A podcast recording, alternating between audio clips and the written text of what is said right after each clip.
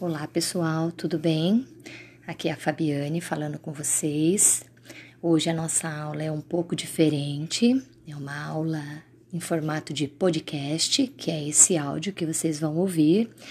E nessa aula, através desse podcast, vocês vão poder ter uma noção do conteúdo que nós iremos estudar Iríamos estudar fisicamente, presencialmente, mas por conta de toda essa situação que nós estamos vivendo, é, a nossa aula vai ser virtual né, nessa fase, tá bom?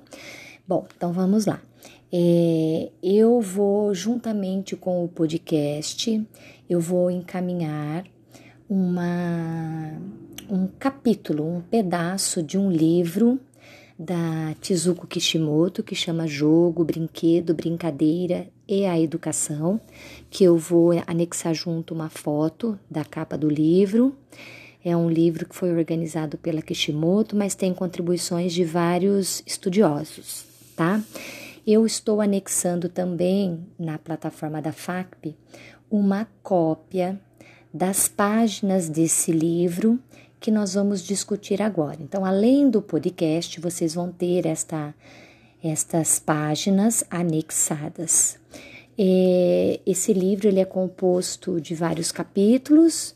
Nós vamos trabalhar da página 31 até a página 46, tá? E que o tema é as relações entre o jogo infantil e a educação. Isso é, o que que esses jogos, quando a gente diz jogos, já está embutido brinquedo, brincadeira, jogo de tabuleiro, de regras, o que que essa relação tem a ver com a educação? Tá bom?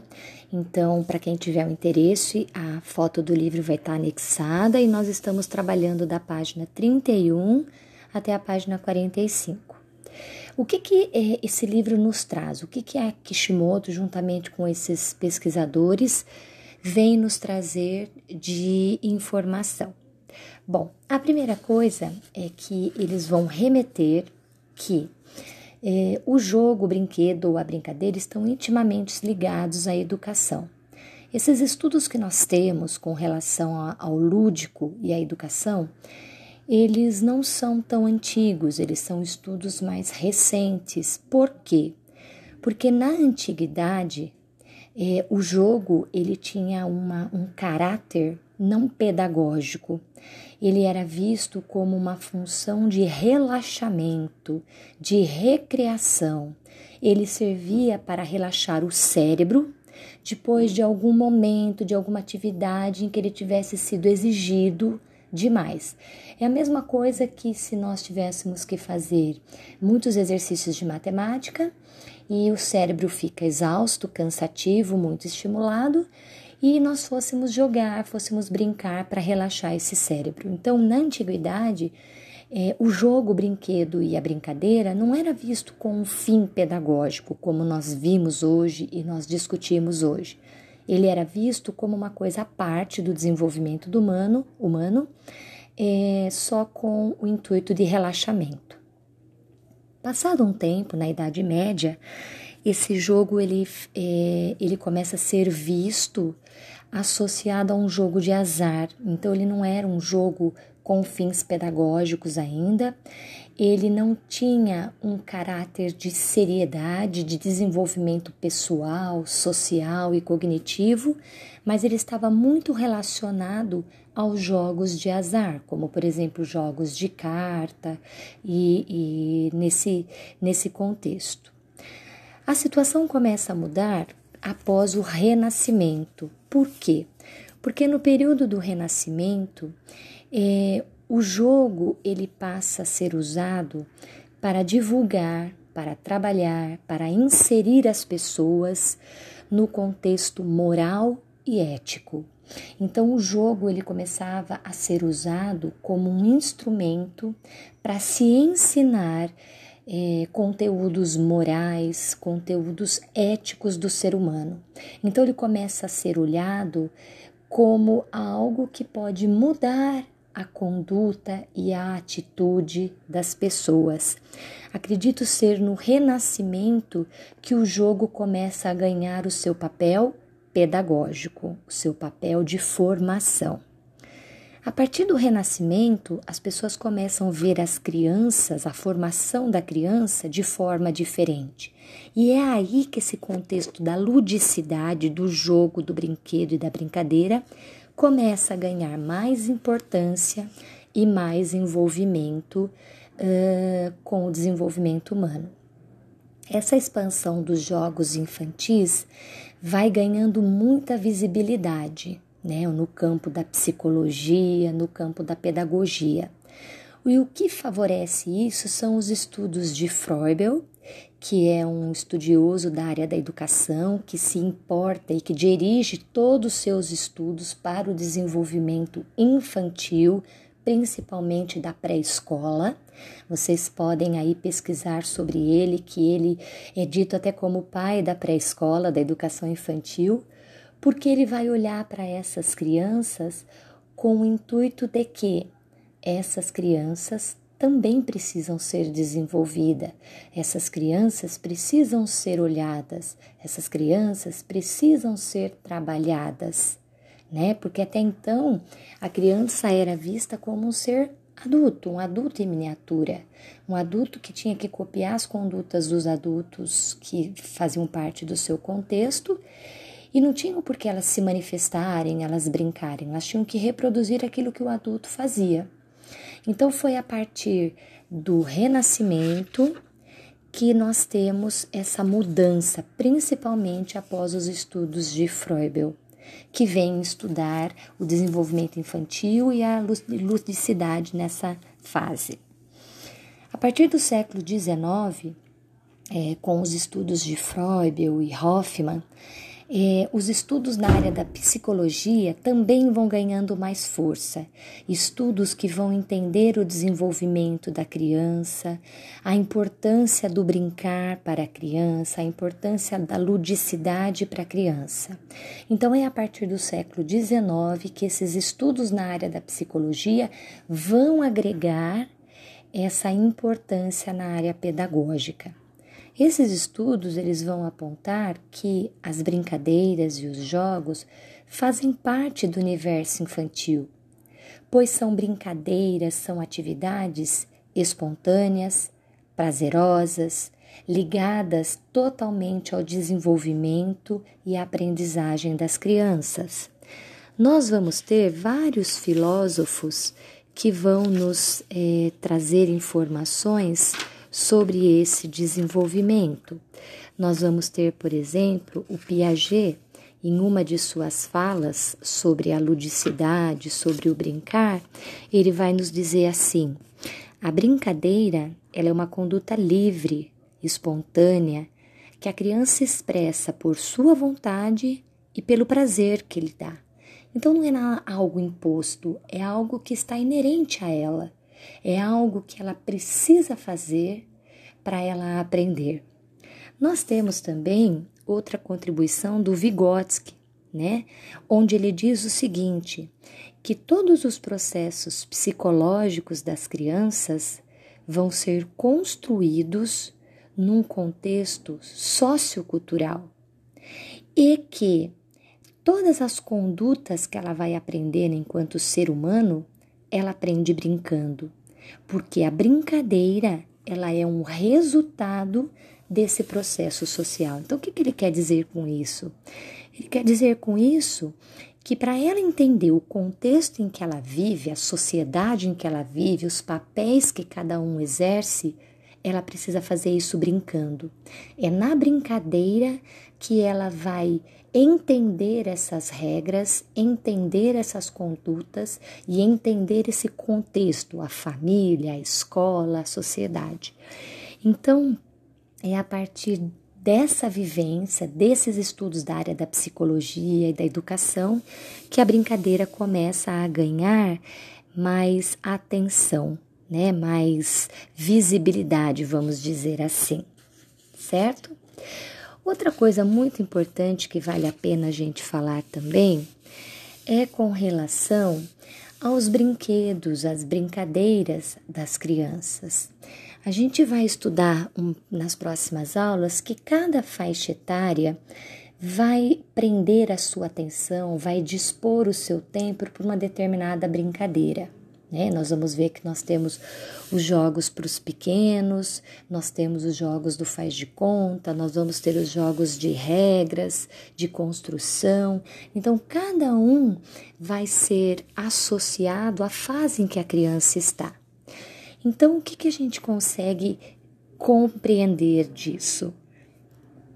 Que é, os brinquedos educativos, que são aqueles brinquedos que é, faz com que a criança, ao relacionar-se com ele, desculpa, ao relacionar-se com ele, ao explorá-lo, ao interagir com esse brinquedo, brincadeiras, é, elas vão trazer algum ensinamento para as crianças. As crianças vão aprender alguma coisa com aquilo. E essas brincadeiras, esses brinquedos, vão ganhando essa expansão na educação infantil. Então, o brinquedo ele passa a ser visto como um instrumento que vem auxiliar o aprendizado do indivíduo. Por exemplo, o quebra-cabeça, o tabuleiro, os jogos de encaixe. Então, a gente começa a compreender que o brinquedo, ele passa, o brinquedo, a brincadeira, ele passa a ter duas funções. Uma função lúdica, como nós já dissemos, ele é espontâneo, prazeroso, mas também uma função educativa, aquela função em que a criança aprende algo com ele. Essas brincadeiras, geralmente, elas têm um, um, um contexto cultural e social muito grande. Porque, como a gente já viu né, em vídeos da Kishimoto, Ninguém nasce sabendo brincar. Nós aprendemos a brincar. Se nós aprendemos a brincar, significa que o contexto em que nós estamos inseridos é um contexto culturalmente lúdico. Então, nós somos ensinados a brincar. Então, é essa cultura, é essa sociedade que nos ensina, nos dá experiência de como brincar. Nós sistematizamos o conhecimento do que é essa sociedade brincando. E geralmente essas brincadeiras, elas surgem do anonimato. Alguém um dia inventou e foi-se tradicionalmente passando, transmitindo-se de geração para geração de forma social, familiar, escolar e universal. Por exemplo, vamos pegar a amarelinha. Ninguém nasce sabendo brincar de amarelinha. Nós aprendemos a brincar de amarelinha. E até hoje nós ensinamos os nossos alunos, os nossos filhos, os nossos sobrinhos a brincar de amarelinha. Então, é uma cultura social que está embutida dentro dessa brincadeira. Podemos citar aí o peão, as parlendas, as brincadeiras com cordas, as cantigas de roda. Então, além desse caráter lúdico, além desse caráter educativo, porque nós aprendemos nessa brincadeira, aprendemos a desenvolver a parte motora, a parte emocional, a parte afetiva, a parte social, porque nós nos socializamos nessas brincadeiras, e a parte de contextualidade social. Nós aprendemos que a nossa cultura, a nossa sociedade, ela nos transmite essa informação. Cada sociedade, cada grupo, cada região tem uma característica típica de brincadeira. Algumas brincadeiras típicas do Nordeste podem ser diferentes das nossas. Algumas brincadeiras típicas da região Norte podem ser diferentes da da região Sul. E são essas características sociais e culturais que demandam como a criança aprende. É outro ponto que nós também devemos ser sempre atentos. Vivemos numa comunidade, vivemos numa sociedade, mas nada nos impede de conhecermos outras culturas, outras brincadeiras, outros jogos, outros brinquedos. E é aí que a gente ganha um enriquecimento um enriquecimento social e cultural. Bom, nós temos é, um outro ponto também muito discutido e muito falado, que é a questão do faz de conta, que nós já até comentamos na nossa aula anterior, né, que presencial, que é aquela fase em que a criança vai representar a imaginação. Ela surge mais ou menos pelos seus dois, três anos, onde a criança dá um significado para um objeto de acordo com o que ela quer. Por exemplo, ela tem uma caixa de papelão, que para nós é uma caixa de papelão, mas para ela ela assume um papel que pode ser outro. Então, a caixa de papelão pode ser um carrinho, pode ser um barco, pode ser um navio, pode ser uma cama e assim por diante. É esse faz de conta, é essa função simbólica que a criança dá para esse objeto que vai ganhando esse imaginário. Elas passam a entender que ela está incluída numa sociedade, num grupo, que existe o convívio e as regras. E a partir desse faz de conta, brincando de ser um adulto, brincando de ser um príncipe, brincando de ser um super-herói, brincando de ser o um médico, que ela vai entendendo essa sociedade em que ela está inserida. Ela vai internalizando as regras, ela vai aprendendo a ser como é um adulto. Essa imaginação que ela vai trabalhando, essa experiência que ela vai tendo durante o faz de conta, é muito importante, porque ela vai ter que ter como base, como experiência, vivência nos seus contextos. Então, por isso que inicialmente as crianças passam a imitar o pai, a mãe, o super-herói da televisão, a professora, pessoas mais próximas, pessoas que fazem parte da convivência familiar, escolar ou da comunidade em que ela está inserida. Então, quanto mais nós oferecermos para elas modelos e experiências de imitação boas, melhor vai ser. Melhor ela vai compreender essa, essa comunidade, essas regras, essa sociedade. Na educação infantil, essas experiências do faz de conta devem estar muito presente. Digamos que na fase dos dois aos três anos é o auge dessa função simbólica e desse faz de conta. Então é aí que essa função tem que ser alimentada. É aí que nós temos que inserir as crianças no mundo da imaginação, aumentando a, su a sua compreensão em termos de sociedade, de comunidade, aumentando a sua compreensão de que ela faz parte de um ser, de um contexto, aumentando esse poder imaginativo, criativo da criança. Então é uma fase riquíssima, é uma fase em que nós, enquanto educadores, temos que estimular nos nossos alunos. Passada essa fase do faz de conta, da ludicidade, do, da imaginação, nós vamos entrar numa fase que as crianças se encontram um pouquinho mais velhas, né? Vamos dizer assim, que é a fase da brincadeira das construções.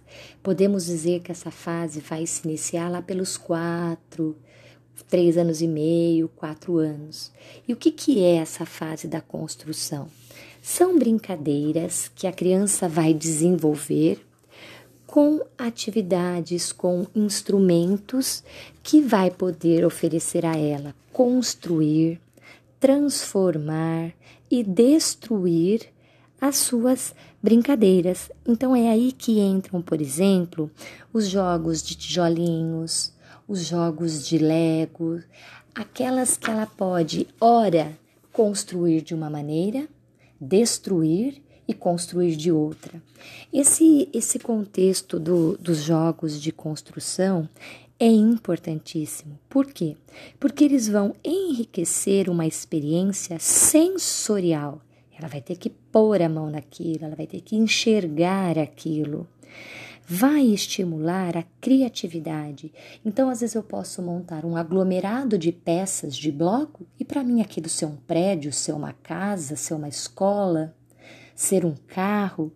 Então, eu estimulo a criatividade dos meus alunos, além de desenvolver as habilidades motoras, coordenação motora fina dos nossos alunos. Voltando aos estudos de Freubel, que eu disse que era o pai da educação infantil, lembra?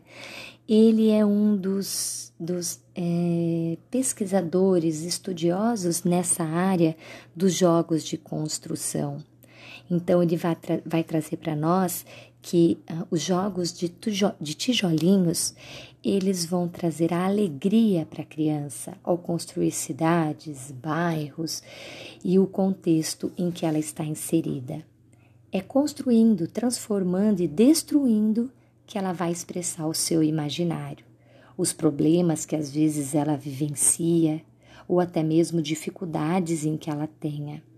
Então é algo que nós temos que proporcionar aos nossos alunos de maneira lúdica, de maneira livre, para que elas expressem sim os seus sentimentos, a sua forma de entender este universo. A nossa aula é essa, pessoal. Então, eu estou disponibilizando essas páginas do capítulo que tem todo esse contexto explicativo através do nosso podcast, tá? É, eu vou disponibilizar também uma atividade para que vocês realizem baseados nesse, nessa leitura e nesse podcast. Se vocês tiverem qualquer dúvida, qualquer questionamento, estou à disposição. Podem me mandar mensagem e esperamos muito em breve nós passarmos por essa fase tão difícil que estamos vivendo. No nosso próximo episódio, nós vamos estudar quais são os brinquedos ideais indicados para cada faixa etária. Então, que tipo de critério eu tenho que ter na escolha dos brinquedos que nós vamos oferecer para cada faixa etária? Não perca o nosso próximo episódio, nossa próxima aula. Bom estudo, pessoal. Até breve.